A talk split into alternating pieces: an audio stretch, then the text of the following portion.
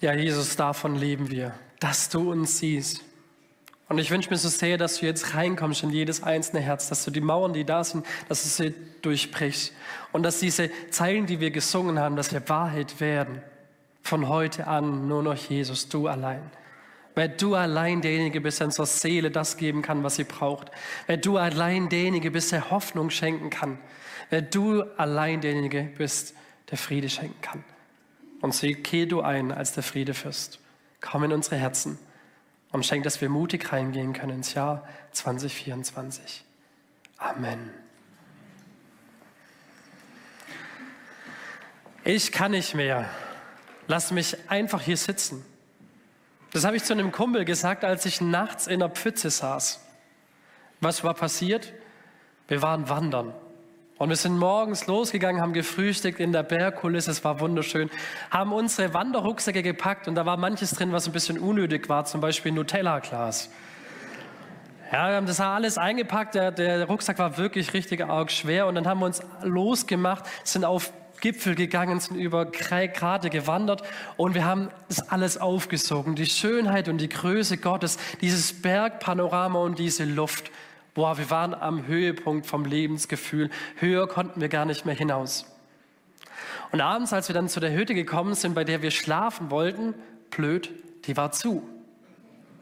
Dann sind wir eine Stunde weitergelaufen zur nächsten Hütte. Was war da? Auch zu. Dann mussten wir den Weg, den ganzen Weg, den für den nächsten Tag geplant war, den mussten wir gehen und es, es war schon abends. Ihr könnt euch vorstellen, wie unser Lebensgefühl plötzlich absolut nach unten geraust ist, absolut in den Keller. Wir mussten laufen, obwohl wir nicht konnten. Dann ging es los. Der Mund war trocken, die Zunge ist schon am trockenen Gaumen geklebt und dann überraschend kam ein Brunnen. Es wurde langsam dunkel, ein Gewitter zieht auf, beides nicht so gut in den Bergen, aber dann kam eine Hütte, die ein langes Vordach hatte. Und dort konnten wir überdauern, bis das Gewitter vorbei war. Im strömenden Regen gingen wir dann ein Felsental entlang bis wir dann endlich, endlich in der Stadt angekommen waren, wo wir losgelaufen sind. Nur blödweise mussten wir ans andere Ende. Und ich war schon völlig am Ende. Ich, ich konnte einfach nicht mehr. Ich war wirklich ausgelaugt und da war ich noch sportlicher als heute, ja. Also habe ich mich hingesetzt, tatsächlich in die Pfütze und zu meinem Kumpel gesagt, lass mich hier sitzen im Regen. Es ist mir wirklich völlig egal. Und mein Kumpel hat gesagt, nein, auf keinen Fall. Ich lasse dich da nicht im Regen sitzen. Er hat mich hochgezogen und wir haben uns gegenseitig durch, dieses, durch diese Stadt hindurchgeschleppt bis zu meinem Auto und da drin haben wir geschlafen. Das war die beste Nacht meines Lebens. Boah. Diese Wandergeschichte, die passt perfekt zu unserer Geschichte heute und sie passt auch perfekt zur Jahreslosung 2023. Denn als das Wasser ausging, als das Gewitter kam und als ich da in der Pfütze saß, kam immer Hilfe als ob das jemand gesehen hätte. Du bist ein Gott, der mich sieht.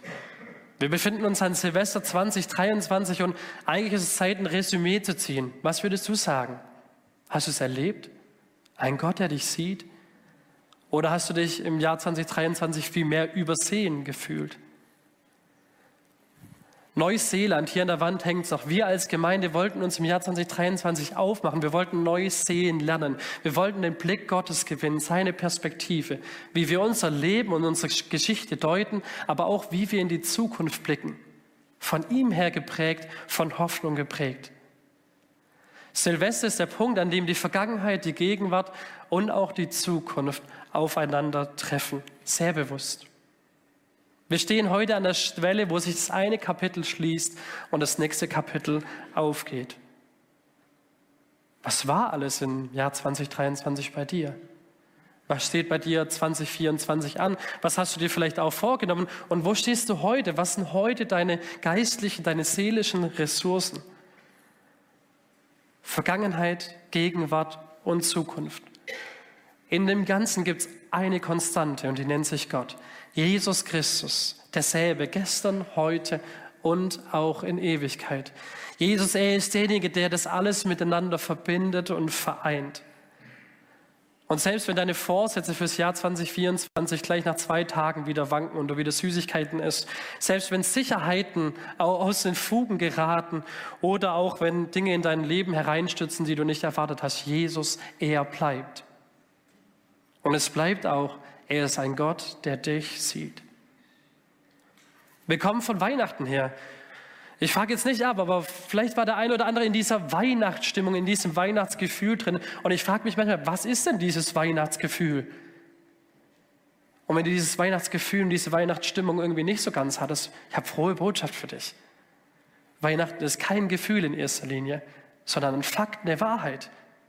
Und die Wahrheit ist ganz simpel. Gott, er wendet sich dir in Jesus Christus, der in diese Welt gekommen ist, freundlich zu. Ob ich das gerade fühle oder nicht, ob ich in Weihnachtsstimmung war oder nicht, völlig egal. Es ist ein Fakt, es ist eine Wahrheit. Eine Person hat eine solche Wahrheit in seinem Leben auch erlebt. Das war Elia. Und Elia, denn der Name ist schon Bekenntnis und Programm zugleich, denn Elia bedeutet, mein Gott ist Jahwe. Sein Weg als Prophet, als Sprachrohr Gottes ist mehr als beeindruckend. Ich habe euch mal einen Berg mitgebracht, weil ich habe ja auch eine Berggeschichte erzählt. Er hat erlebt, wie Öl und Mehl vermehrt wurde. Er hat jemand Todes auferwecken können. Er hat Gott um Feuer vom Himmel gebeten, dass das Volk Israel versteht, es gibt einen wahren, lebendigen Gott und es ist tatsächlich passiert. Das Volk Gottes kehrt um, das war ziemlich störrisch. Er eliminiert 450 Baalspriester und es geschieht ein Regenwunder. Dort, wo Dürre war, da zieht das Leben plötzlich wieder ein. Und man könnte denken, Elia, der ist an einem Punkt, da wäre ich auch gerne ganz oben. Hey, wenn dein Jahr 2023 so war, dann herzlichen Glückwunsch. Wie gerne stehen wir oben auf der Spitze. Aber zur Wahrheit gehört auch, wer weit oben steht, kann tief fallen. Denn in unserem Leben ist es nun mal so, es gibt Höhen und es gibt auch Tiefen. Und Elia erlebt es wie so ein Luftballon, der platzt. Oder wie so ein Kanonenschlag nachher beim Feuerwerk. Bam, plötzlich ist dieses Hochgefühl, dieses Lebensgefühl absolut weg. Was passiert, wenn deine Wünsche und Vorsätze für das Jahr 2024 einfach so mit einem Schnipp weg sind? Wir gehen rein in den Bibeltext, wie reagiert Elia. 1. Könige 19, da heißt, Ahab erzählte Isabel alles, was Elia getan hatte und wie er alle Baals-Propheten mit dem Schwert getötet hatte. Daraufhin schickte Isabel einen Boten zu Elia und ließ ihm ausrichten, die Götter sollen auch mich töten, wenn ich nicht morgen um diese Zeit das gleiche mit dir tue, wie du es mit ihnen gemacht hast. Ich fasse es mal kurz zusammen. Elia bekommt eine zornige WhatsApp von Isabel. Ja, die Emojis könnt ihr euch ja ein bisschen vorstellen, so, ja. Und jetzt kann man sich ja vorstellen, Elia ist am Peak seines Wirkens, gerade hat er wahnsinnige Wunder erlebt, der, der, steckt das einfach so weg, oder? Das ist total easy für den, das, das macht ihm eigentlich gar nichts aus, das prallt an ihm ab. Was soll mir denn noch passieren? Nee, so reagiert er nicht. Denn wir lesen in Vers 3, da bekam Elia Angst und floh um sein Leben. Er ging nach Beersheba in Juda. Ihr müsst es euch vorstellen. Elia stellt sich todesmutig 450 peintlichen Priestern gegenüber und einem störrischen Volk und vor einer Frau hat er Angst. Okay, ich gebe zu, das ist jetzt nicht der Hauptpunkt hier in, in diesem Text. Aber ihr müsst es euch mal vorstellen, plötzlich bekommt Elia es mit der Angst zu tun, vermutlich weil die Summe aller Ereignisse seine Seele überfordert haben. Und wie oft ist es so, dass unsere Seele bei all dem Lärm in dieser Welt tatsächlich überfordert ist? Meine Frage wäre, wie hättest du an Elias Stelle reagiert? Oder anders gefragt, wie reagierst du, wenn deine Seele überfordert ist? Wie reagiert Elia weiter?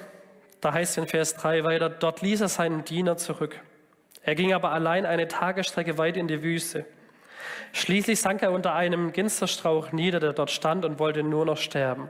Herr, ich habe, ich habe genug, sagt er, nimm mein Leben, denn ich bin auch nicht besser als meine Vorfahren. Dann legte er sich hin und schlief unter dem Strauch ein. Wenige Stunden nach seiner Sternstunde ist Elia absolut am Boden zerstört, weil er sich hat treiben lassen, weil er falsche Entscheidungen trifft. Das Erste, was da in sein Leben tritt, das ist Angst. Da heißt, er fürchtete sich sehr und er rannte los, er rannte weg. Und sicherlich gibt es auch einzelne Aspekte, wo Angst etwas Gesundes sein kann. Ja, das gibt's. Aber hier ist definitiv eine destruktive Angst gemeint, die mit Sorgen gepaart in eine Abwärtsspirale deiner Gedanken hineinführen, die letztendlich eigentlich nur in die Dunkelheit hineinführen können. Alles um dich herum, die Welt um dich herum, die, sinkt, äh, die, die schrumpft plötzlich auf ein Minimum, sodass du dich fühlst, als ob du ersticken würdest. Elia hat Angst, irgendwie nachvollziehbar. Und auf der anderen Seite, Angst kommt selten alleine bei uns Menschen. Denn der zweite Schritt von ihm ist Isolation. Er trennt sich von seinem Diener. Und es meint nicht das Positive, ich gehe jetzt in die Einsamkeit, um mich selber zu finden, um Gott zu finden oder so. Nein, Elia geht da ganz bewusst rein. Elia, er trennt sich von seinem Gegenüber, der hätte, ihn hätte reflektieren können. Elia ist so in seinem Modus drin, dass er sich gar nicht mehr rausholen lässt. Mich versteht eh keiner. Ich bin der Einzige. Ich bin der Einzige, der leidet. Keiner, keiner kann nachvollziehen, wie es mir gerade geht. Also begibt sich Elia in die Isolation hinein und vielleicht auch einen Punkt, wo er sich dann irgendwann fragt, wo sind denn alle anderen geblieben? Und es, es geht noch weiter. Es führt hinein in die Resignation. Er geht in die Wüste. Ja, hier steht, und Elia rennt um sein Leben, aber das erste Indiz dafür, dass es ihm nicht nur darum geht oder vielleicht sogar um was anderes ist, er geht in die Wüste. Es ist ein ausgesprochen lebensfeindlicher Ort. Der ist in eine tiefe Depression gefallen. Es ging so weit, dass er zu Gott sogar gesagt hat, Herr, nimm mein Leben. Denn auch ich bin nicht besser als meine Vorfahren. Ich bin in meiner Aufgabe, in meinem Dienst bin ich gescheitert. Und er definiert sich absolut über seine Leistung. Ich bin gescheitert, also ich bin zum Sterben fertig. Nimm mich, Gott. Ich bin am Ende, mein Auftrag ist am Ende, habe nichts geschafft. Hoffnungslos, hoffnungsloser Fall. Und das Letzte ist dann letztendlich, wo wir uns vielleicht manchmal wiederfinden, in der Leere und Ohnmacht. Elia schläft in der Wüste einfach ein. Und das ist eigentlich sein Todesurteil. Er schließt die Augen, weil er einfach nicht mehr kann. Er ist am Ende. Kennst du diese Schritte vielleicht auch in deinem Leben? Diese Ohnmacht und Leere?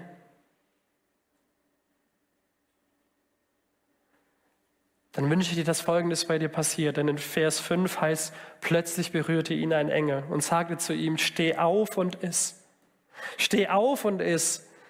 Gott kommt der Bitte Elias in keinerlei Weise nach. Im Gegenteil, er ist der Gott, der den ganzen Weg mit Elia gegangen ist, hoch auf den Karmel, an der allerhöchsten Stelle war mit ihm, der ihm Kraft und Stärke gegeben hat. Das ist auch der Gott, der mit ihnen hinuntergeht bis ins tiefe Tal, ins Wüstental hinein und ihn dort nicht alleine lässt. Gott sieht weiter. Gott sieht den Elia weiter. Er kümmert sich um ihn. Er darf schlafen, essen, trinken, schlafen, essen, trinken. Gott stellt ihn nicht zur Rede, Gott maßregelt ihn nicht, nein, sondern Gott wendet sich ihm einfach freundlich zu und stillt seine Grundbedürfnisse, sagt, hey, steh auf und iss. Und diese Aussage ist auch heute deine Einladung, denn wir feiern heute Abendmahl. Ich weiß nicht, was du mitbringst heute hier in diesem Gottesdienst. Der Engel kommt auch zu dir und sagt, steh auf und iss. Ich will dich stärken, ich will dir Kraft geben. Ich will dir das geben, was du brauchst. Denn was Elia will, ist sterben. Aber was er braucht, ist Stärkung. Was zu essen, was zu trinken, Schlaf. Jemand, der sich um ihn kümmert. Und das sieht Gott. Gott sieht, was du brauchst. Er weiß auch, was du willst aber er kümmert sich um das, was du wirklich brauchst. Steh auf und iss. Wie reagiert Elia? In Vers 6 sehen wir es. Er blickte sich um und sah ein Stück auf heißen Steinen gebackenes Brot und einen Krug Wasser bei seinem Kopf stehen. Also aß und trank er und er legte sich wieder hin. Was für eine persönliche Zuwendung Gottes. Gott kümmert sich um ihn. Er sagt, hey, ich gebe dir alles, was du, was du brauchst. In deiner tiefsten Tiefe habe ich dich nicht vergessen. Ich bin da und ich sehe dich weiter. Wo stehst du gerade? Am höchsten hoch? Am tiefsten tief? Irgendwo mittendrin? Für dich gilt auch die Botschaft, Gott sieht dich weiter. Er lässt dich nicht im Stich. Gott stärkt Elia und er will auch dich stärken. Und es kann so unterschiedlich sein, wie Gott es tut. Hier war es durch einen Engel mit Wasser und Brot. Bei dir kann es vielleicht ein Freund sein, vielleicht eine Nachricht. Gott will dich stärken. In Vers 7 geht es weiter, da heißt, da kam der Engel des Herrn ein zweites Mal, berührte ihn und sagte, steh auf und iss, denn vor dir liegt eine lange Reise. Und dann sagt der Elia bestimmt, ja, praise the Lord, Dankeschön. Da habe ich ja jetzt richtig Bock drauf auf eine lange Reise. Wir können es ja auch anders sehen. Können ja auch sehen, Gott sagt, hey Elia, ich habe noch eine Perspektive für dich. Du kannst gerade in all dem, was über dich hereinbringt, nicht weiter sehen als einen halben Meter gefühlt, aber ich sehe weiter. Ich habe noch was vor mit dir. Ich will dir Kraft geben und Stärke. Was für eine Entspannung ist es bitte auch für unser Herz. Gott sagt, hey, ich will dich stärken und ich will dir letztendlich auch den Weg weisen. Ich habe was vor mit dir. Glaubst du das? Glaubst du das?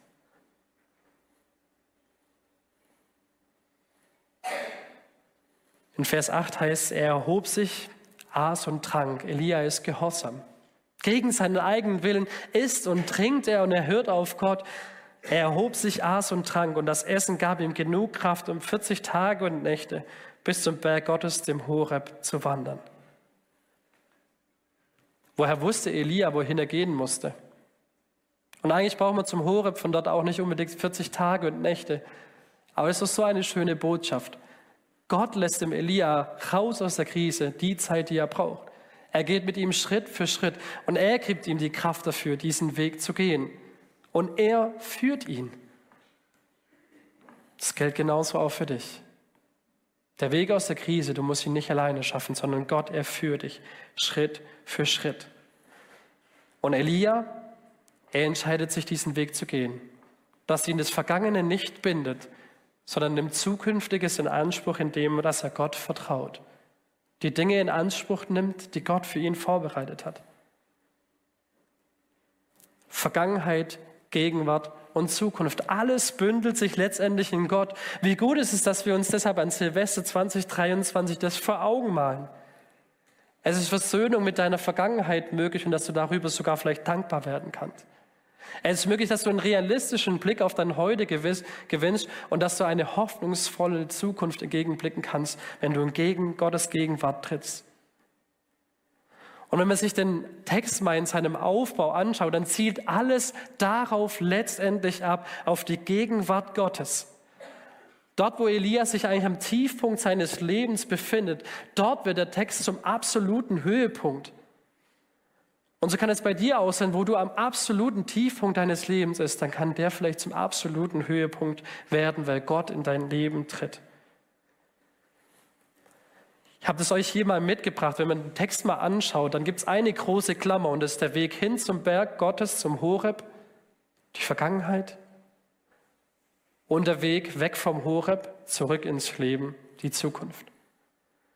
Dazwischen ist ein Part, wo Gott jeweils eine Frage an den Elia stellt, der Elia antwortet und Gott ihm einen Befehl gibt. Und jetzt im Zentrum, im Zentrum dieses Textes, dort steht die Gottesbegegnung. Das ist die Gegenwart, das ist dein Heute, das ist Silvester 2023. Gott will dir begegnen. Die große Klammer. Die große Klammer bedeutet letztendlich loslassen, Vergangenes, und losgehen, Zukünftiges in Anspruch nehmen. Vergangenes loslassen. Wenn ich das nicht tue, dann ist es wie eine angezogene Handbremse in meinem Leben. Ich komme zwar schon noch vorwärts, aber das macht das Auto irgendwann kaputt. Ich spreche aus Erfahrung. Ja, ich bin schon mal mit einer angezogenen Handbremse gefahren, das funktioniert nicht. Das lässt es heute gerade noch so aushalten, aber an Zukünftiges lässt es eigentlich gar nicht denken. Und so ist es, glaube ich, manchmal in unserer Seele, dass es manchmal so eine angezogene Handbremse gibt. Hey, wo ist dran, vielleicht für dich etwas loszulassen? Und in welchem Bereich willst du mit Gott vielleicht auch neue Schritte gehen? Losgehen, Zukünftiges in Anspruch nehmen. In Vers 19, da heißt, Danach verließ Elia den Berg und fand Elisa, das ist sein Nachfolger, den Sohn Schaffats. Und da nimmt die Geschichte dann seinen Lauf. Und ich finde es schon ziemlich bemerkenswert, obwohl der Elia komplett down ist, total am Boden, wendet er sich immer wieder an Gott. Und wenn Gott etwas sagt, dann hört er sogar gehorsam darauf. Er setzt es um, was Gott letztendlich sagt. Er hört auf Gott. Ich meine, was für eine Kompetenz ist es in der Krise, trotzdem noch auf die Stimme der Wahrheit zu hören, auch wenn ich eigentlich selber überhaupt gar nicht mehr klar sehe. Welche Schritte möchtest du gerne als nächstes mit Gott gehen? Die mittlere Klammer. Rede mit Gott. Nachdem Gott Elia versorgt hat, mit ihm einen langen Weg gegangen ist, dann fängt ein Gespräch mit ihm an. Und dann ist nicht so, so, Elia, jetzt sage ich dir mal, wie es funktioniert. Nein, sondern er stellt ihm zweimal die gleiche Frage und hört ihm dann zu. Elia, Elia, was tust du hier? Und Elia antwortet in Vers 10, ich habe dem Herrn Gott, dem Allmächtigen, von ganzem Herzen gedient, denn die Israeliten, die haben ihren Bund mit dir gebrochen, deine Altäre niedergerissen und deine Propheten getötet. Ich allein, ich bin übrig geblieben. Und jetzt wollen sie auch noch mich umbringen.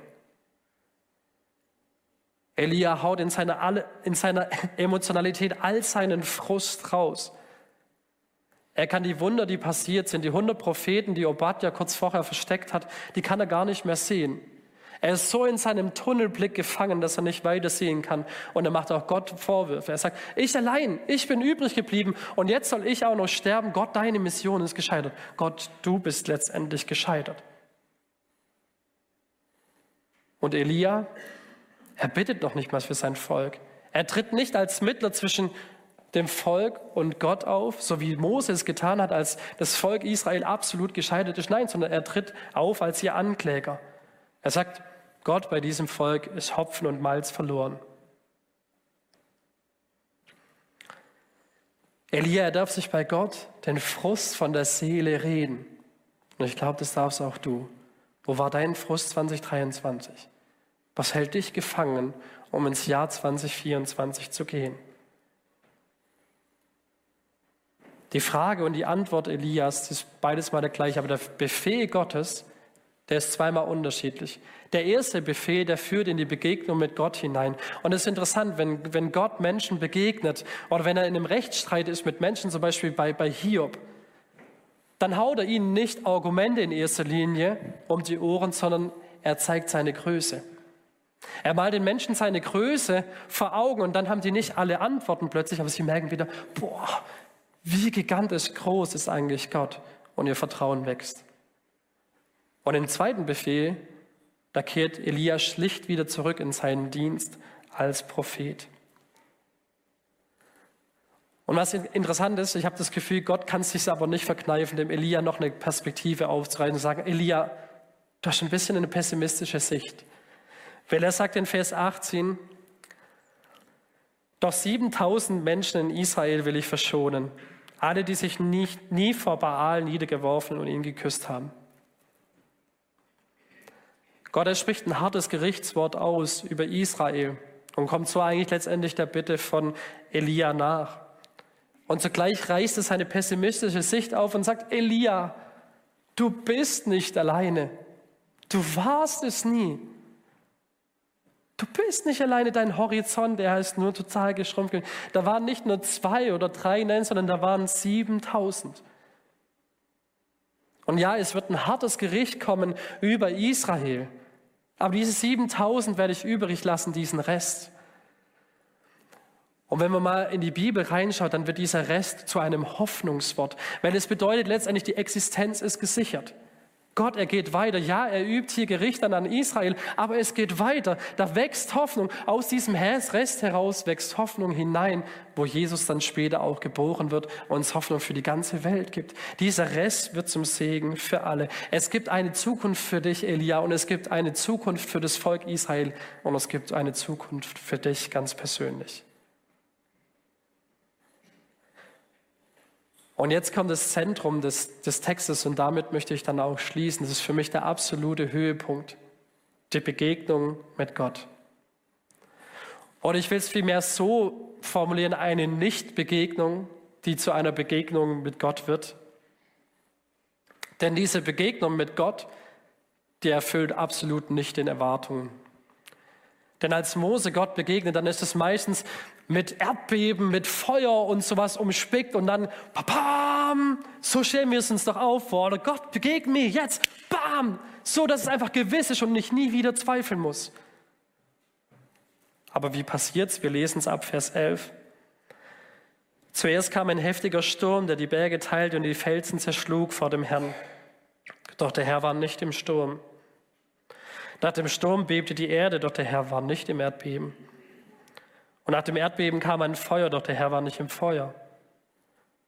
Und nach dem Feuer ertönte ein leises Säuseln. Als Elia es hörte, zog er seinen Mantel vors Gesicht, ging nach draußen und stellte sich in den Eingang der Höhle.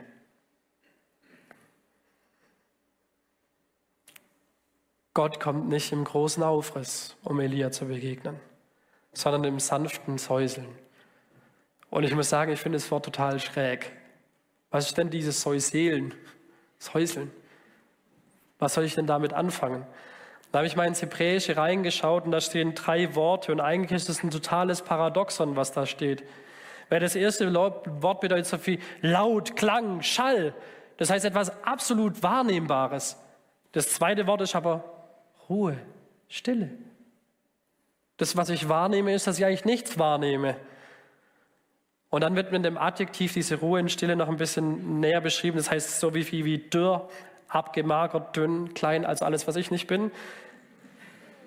Also wir können es übersetzen mit eine feine Stimme des Schweigens, ein Ton eines leisen Wehens. Die Stimme einer abgemagerten Stille ist vielleicht mehr die Abwesenheit von Gottgewissheit. Vielleicht mehr ein Schweigen als eine Eindeutigkeit. Und ich will es mal so äh, formulieren, es ist eine Erfahrung am Rand des Wahrnehmbaren. Wie wünschen wir uns denn, dass Gott in unser Leben tritt? Natürlich mit dem Zettel vom Himmel, vielleicht auch mit Feuer vom Himmel, wie bei Elia. Das wünschen wir uns, aber vielleicht ist es nicht die Art Gottes, wie er dir heute begegnen möchte. Vielleicht ist es auch die Art, dass er dich, dich sättigen möchte, dass er mit dir einen Weg gehen möchte und dann am Rand des Wahrnehmbaren, durch einen Satz vielleicht hier in diesem Gottesdienst, durch Freunde, durch eine Bibelstelle, dass er sagen möchte, ich bin da. Denn bei Elia macht's Klick. Er zieht sich den Mantel über und er weiß, wer selber da ist. Er kommt in die Anbetung, obwohl es nur eine Erfahrung am Rande des Wahrnehmbaren war. Und diese Erfahrung, das ist nicht der Zielpunkt gewesen dieser Geschichte, sondern der Wendepunkt. Es war nicht der Tiefpunkt von Elia, sondern es ist der absolute Höhepunkt gewesen. Von dort aus kann er plötzlich zurückkehren als der Prophet und seinen Dienst vollenden. Die Präsenz Gottes macht den Unterschied. Und es gilt letztendlich auch für das Jahr 2024. Ey, das sind so viele Geschichten der Bibel, der entscheidende Wende und auch der entscheidende Höhepunkt. Gott ist da. Gott sieht dich weiter. Das brauchen wir. Das brauchst du für das Jahr 2024 viel mehr als alle Fitnessvorsätze. Du brauchst Gott. Und er sagt, wer mich sucht, von dem lasse ich mich finden. Hey, lasst uns ihn suchen. Seine Gegenwart, das schenkt Versöhnung mit der Vergangenheit, es schenkt Dankbarkeit und es schenkt auch Zukunft. Wo findest du dich in der Geschichte Elias wieder? Am höchsten hoch, am tiefsten tief, irgendwo zwischendrin? Als Elias sich von Gott helfen lässt, ihm begegnet, gewinnt er eine neue Perspektive. Hey, wenn du dir eins vornimmst für das kommende Jahr, dann vielleicht das. Suche Gott und du wirst leben. Suche ihn und du wirst ihn finden. Denn dort kannst du dich versöhnen lassen mit deiner Vergangenheit, dankbar werden. Dort kannst du dein Heute realistischer einschätzen. Und du kannst mit Hoffnung und mit Mut in das Jahr 2024 gehen, weil dieser sagt, Gott sich freundlich zugewendet hat, dir zugewendet hat an Weihnachten, der sagt, und siehe, ich bin bei euch alle Tage bis an der Weltende. Es ist ein Gott, der weiter sieht. Er sieht dich weiter.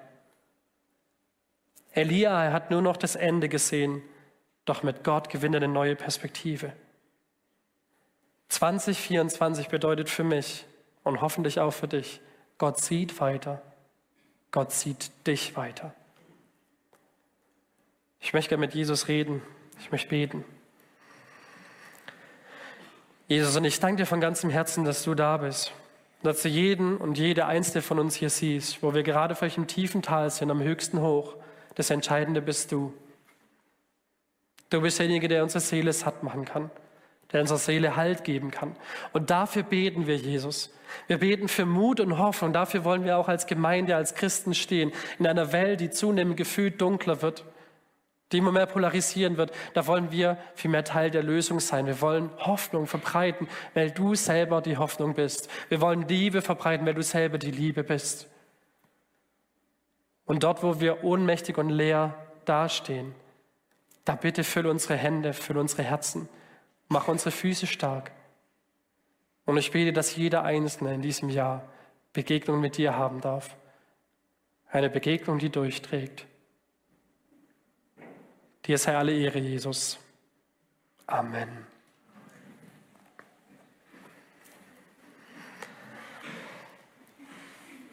Steh auf und iss. Das war der Befehl vom Engel an Elia. Das war das Zeichen Gottes, hey, ich möchte dich versorgen. Und so sagt es Gott heute auch zu dir ganz persönlich, hey, steh auf und iss. Lass nicht zu, dass Vergangenes dich bremst, sondern entscheide im Hier und Heute, hey, Gott, ich möchte es für mich persönlich in Anspruch nehmen. Ich möchte gerne dir begegnen. Und die genialste Möglichkeit ist für uns Christen eigentlich das Abendmahl. Denn dort dürfen wir sehen und schmecken wirklich schmecken, tief empfinden, dass Gott da ist und wie freundlich er uns gesinnt ist. Er will dir voll einschenken und deiner Seele Ruhe schenken. Er will dich erinnern, hey, ich bin da. Wir feiern das Abendmahl während der Lobpreiszeit mit Einzelkelchen, alkoholfrei und auf Nachfrage auch glutenfrei. Außerdem hast du währenddessen auch die Möglichkeit, dich ganz persönlich für das Jahr 2024 segnen zu lassen. Hinten in der Segnungsecke steht ein Mitarbeiter für dich bereit und spricht dir Gutes von Gott zu. Nachdem wir das Helferabendmahl gefeiert haben, werdet ihr von den Ordnern nacheinander und reihenweise aufgefordert, zum Abendmahl zu kommen. Du musst natürlich nicht, sondern nur, wenn es dich hierher zieht. Ich lade dich herzlich dazu ein. Direkt am Anschluss ans Abendmahl bekommst du auch ein Jahreslos zugesprochen. Ein Vers aus der Bibel. Wir glauben nicht an Orakel oder sonst irgendwas, wir glauben aber an konkretes Reden und Ermutigen Gottes. So nimm diesen Vers als einen Zuspruch von Gott für dich und dein äh, neues Jahr. Wenn du kein Abendmahl einnimmst, kein Problem, du kannst natürlich auch ein Jahreslos an den Ausgängen bekommen. Gemeinsam wollen wir jetzt in eine kurze Zeit der Stille gehen in der wir vielleicht dankbar werden über all das Gute, was war, wo wir vielleicht auch schwere Lasten tragen, weil wir schuldig geworden sind, wo wir Leid in unserem Leben haben. Wir wollen all das vor Jesus hinlegen, wo wir vielleicht auch Sorge und Angst haben vor dem Jahr 2024. Wir wollen jetzt in dieser Zeit der Stille all das vor Jesus ablegen.